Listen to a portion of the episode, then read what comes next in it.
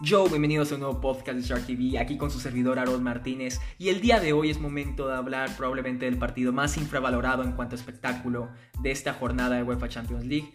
Es así, vamos a hablar del Borussia Dortmund, Manchester City, que se va a jugar en el Signal Iduna Park. Y primero que hablar del partido de ida, como lo estoy haciendo en todas estas previas. No se merecía perder el Borussia Dortmund. Fue un partido injusto desde el punto de vista arbitral. Jude Bellingham debió haber marcado un gol que debió haber valido. En lugar de eso, le marcan amarilla por, por un encontronazo con Ederson, que en realidad no fue un encontronazo, fue una robada del balón bastante limpia. Es una lástima que pase esto, y más que tiene el VAR. El árbitro lo marcó inmediatamente en lugar de dejar correr la jugada. Muy mal utilizado el VAR en estas ocasiones en Champions, y creo que es también necesario hacer un podcast de cómo se debería de usar el VAR. Este, me encantaría que me, que me comuniquen si, si les gustaría o no. Pero bueno, no venimos a hablar de esto, de errores arbitrales, venimos a hablar de qué nos podemos esperar el partido, en el, partido el día de mañana. Yo creo que si el Borussia Dortmund puede plantear un partido parecido a lo que hizo en el Etihad, se irían bastante felices, ya que fueron superiores, generaron oportunidades y pareció que la posesión del City no, se, no fuera fructífera a la hora de que los equipos se, enfrentan al City, el problema no es en sí dejarlos sin, sin crear oportunidades. El problema es quitarles la pelota. Ese es el problema cuando te enfrentas al City. Es que tú no puedes generar nada ya que el equipo inglés te lleva la pelota de un lado a otro y tiene jugadores con muy buen toque y está diseñado para eso, el, el tiki-taka de José Guardiola. Pero muchas veces tiene problemas para generar para poder darle profundidad por, por cualquiera de las bandas.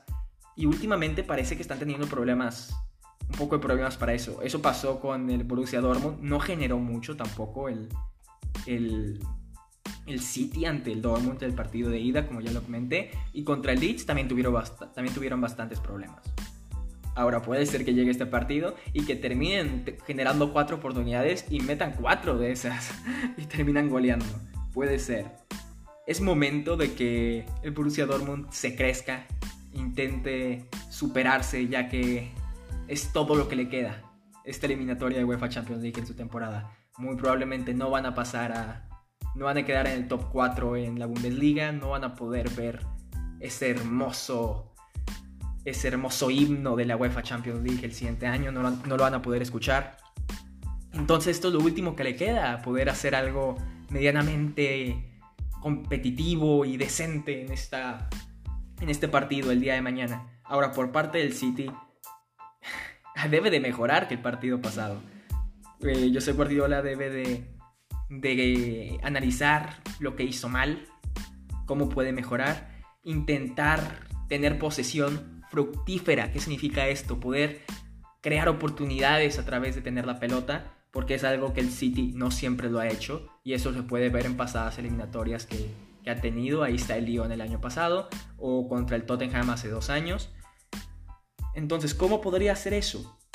No le voy a mentir, no sé. Es un equipo que ya, que han jugado tantas veces juntos que ya, que ya están acostumbrados a ganar ligas, a ganar todo, que es muy complicado que cambien su forma de, de jugar de solo para un partido y más cuando tienen ya la ventaja. Entonces, bueno, tal vez que, jueguen con la posesión no sea algo malo, ¿no? A lo mejor lo que deben de, hacer es jugar como ellos saben, tener la pelota, esperar que el Dortmund se tire atrás y juegue al, contragolpe.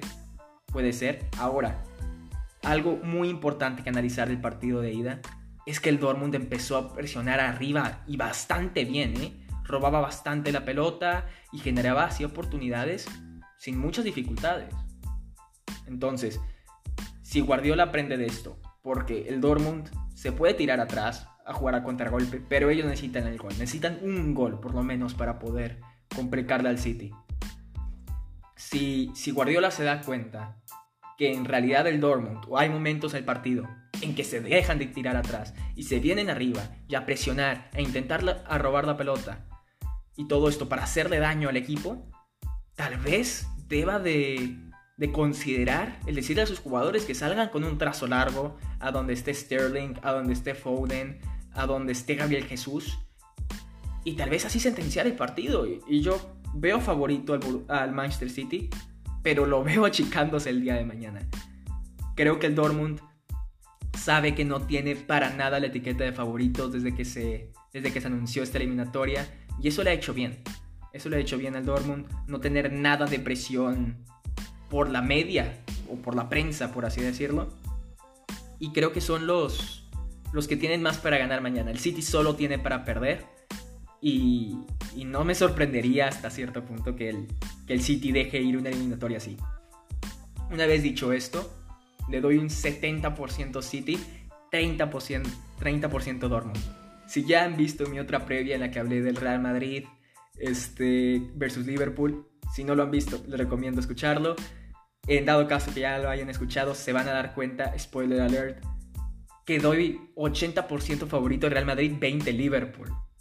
Entonces creo que hay más probabilidades que el Borussia Dortmund esté en semifinales que los Reds.